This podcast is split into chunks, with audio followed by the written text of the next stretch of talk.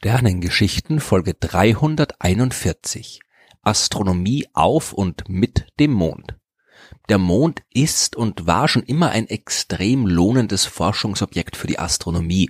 Immerhin ist es der Himmelskörper, der uns am nächsten liegt und auf dem wir schon mit bloßem Auge Details wahrnehmen können. Und es ist der Himmelskörper, auf dem wir selbst schon zu Besuch waren und vor Ort Forschung angestellt haben. Der Mond ist jetzt aber nicht nur ein Objekt, das erforscht werden kann, sondern wäre auch ein guter Ort, um von dort aus das Universum zu erforschen. Beziehungsweise kann man den Mond sogar selbst als Messinstrument verwenden. Aber fangen wir mal mit den simplen Methoden an. Am einfachsten scheint ja genau die Instrumente, die wir hier schon seit langer Zeit auf der Erde verwenden, auch auf dem Mond einzusetzen. Unser Nachbar im All hat im Gegensatz zur Erde keine Atmosphäre, die den Blick auf den Himmel verschleiert. Mit den gleichen Instrumenten könnte man vom Mond aus wesentlich bessere Bilder machen als von der Erde aus. Nach den erfolgreichen Landungen auf dem Mond in den 1960er und 1970er Jahren haben sich daher viele Astronominnen und Astronomen für den Aufbau von Sternwarten auf dem Mond eingesetzt.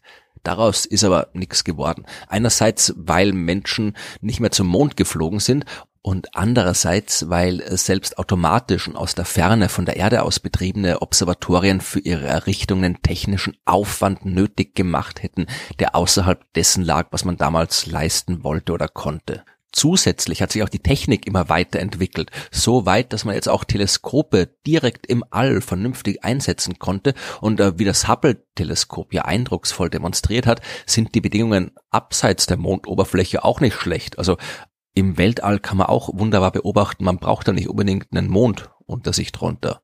Trotzdem könnte man auf dem Mond Dinge machen, die im All selbst nicht möglich sind.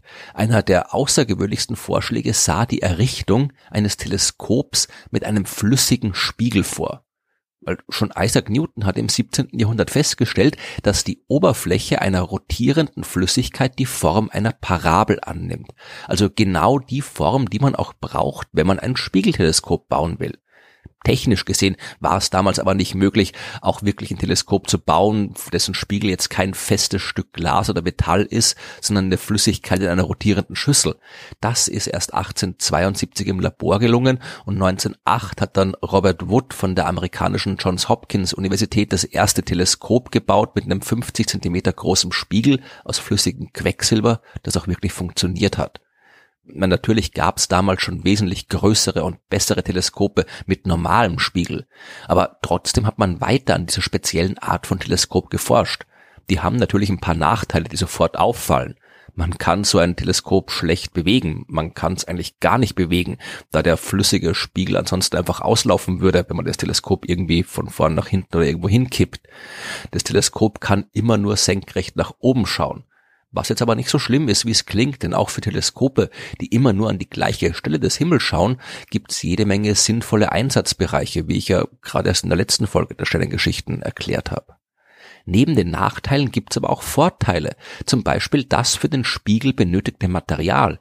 Die Menge an reflektierender Flüssigkeit, die kann sehr klein sein, es muss ja nur eine dünne Flüssigkeitsschicht existieren. Man kann also für weniger Geld größere Spiegel bauen. Die Universität von British Columbia, die betreibt zum Beispiel das Large Zenith Telescope.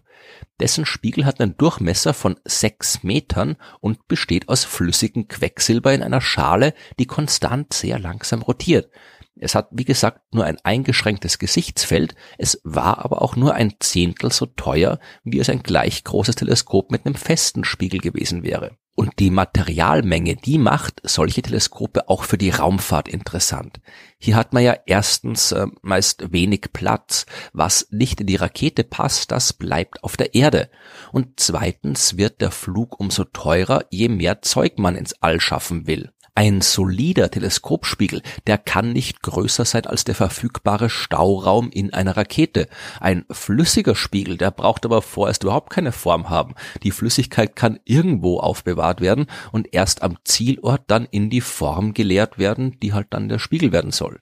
Auf dem Mond könnte man so kilometergroße Spiegel bauen, wenn man die sowieso schon vorhandenen Krater als Schale für die flüssigen Teleskope benutzt.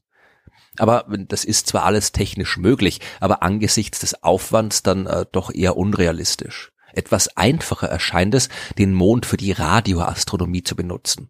Die können wir zwar auch von der Erde aus betreiben, aber nicht vollständig, denn manche Radiowellen werden von der Atmosphäre der Erde komplett blockiert. Es würde in dem Fall auch nicht viel nützen, das Teleskop ins Weltall zu stellen, denn die Ionosphäre, also die entsprechende sehr dünne, aber eben auch störende Schicht der Atmosphäre, die reicht viele hundert Kilometer weit nach oben und übt auch dort noch ihren störenden Einfluss aus, wo sich Weltraumteleskope vergleichsweise einfach in einer erdnahen Umlaufbahn platzieren lassen. Aber die Rückseite des Mondes, die wäre ein idealer Ort für solche Teleskope, die ist immer von der Erde abgewandt und der 3600 Kilometer dicke Mond ist ein mehr als ausreichendes Schutzschild gegen jede Art von störender Radiostrahlung, die von der Erde kommt. Aber auch da muss man erstmal hinkommen und entsprechende Instrumente installieren. Am realistischsten ist derzeit wohl der Vorschlag, der am seltsamsten klingt, nämlich den Mond selbst als Teleskop zu benutzen. Jetzt natürlich nicht als klassisches Instrument, immerhin ist er ja nicht durchsichtig. Der Mond könnte uns nicht als Teleskop zur Beobachtung elektromagnetischer Strahlung dienen, sondern um Neutrinos zu beobachten. Über diese Elementarteilchen habe ich in Folge 289 der Sternengeschichten schon ausführlich gesprochen und in Folge 103 auch schon die Neutrinoastronomie vorgestellt, also den Versuch, diese Teilchen zu detektieren und als astronomische Informationsquelle zu benutzen. Das ist gar nicht so einfach, denn Neutrinos treten so gut wie nie mit dem Rest der normalen Materie in Wechselwirkung. Die werden zwar ständig bei allen möglichen astrophysikalischen Vorgängen in dem Universum erzeugt, bei der Kernfusion im Inneren von Sternen, bei Supernova-Explosionen, in der Umgebung schwarzer Löcher und so weiter. Das Universum ist voll mit den Dingern. In jeder Sekunde fliegen 100 Millionen davon durch jeden Quadratzentimeter hier auf der Erde aber die Neutrinos reagieren eben so gut wie nie mit irgendwas anderem. Und wenn sie es dann doch ausnahmsweise mal tun, laufen dabei teilchenphysikalische Prozesse ab, die ich jetzt äh, nicht im Detail erklären will, aber an deren Ende ein Lichtblitz auftritt, den man im Prinzip messen kann. Um Neutrinos zu detektieren, nimmt man also jetzt sehr vereinfacht gesagt einen Haufen Materie, stattet den mit Sensoren aus und hofft, dass ein paar Neutrinos da drin hängen bleiben.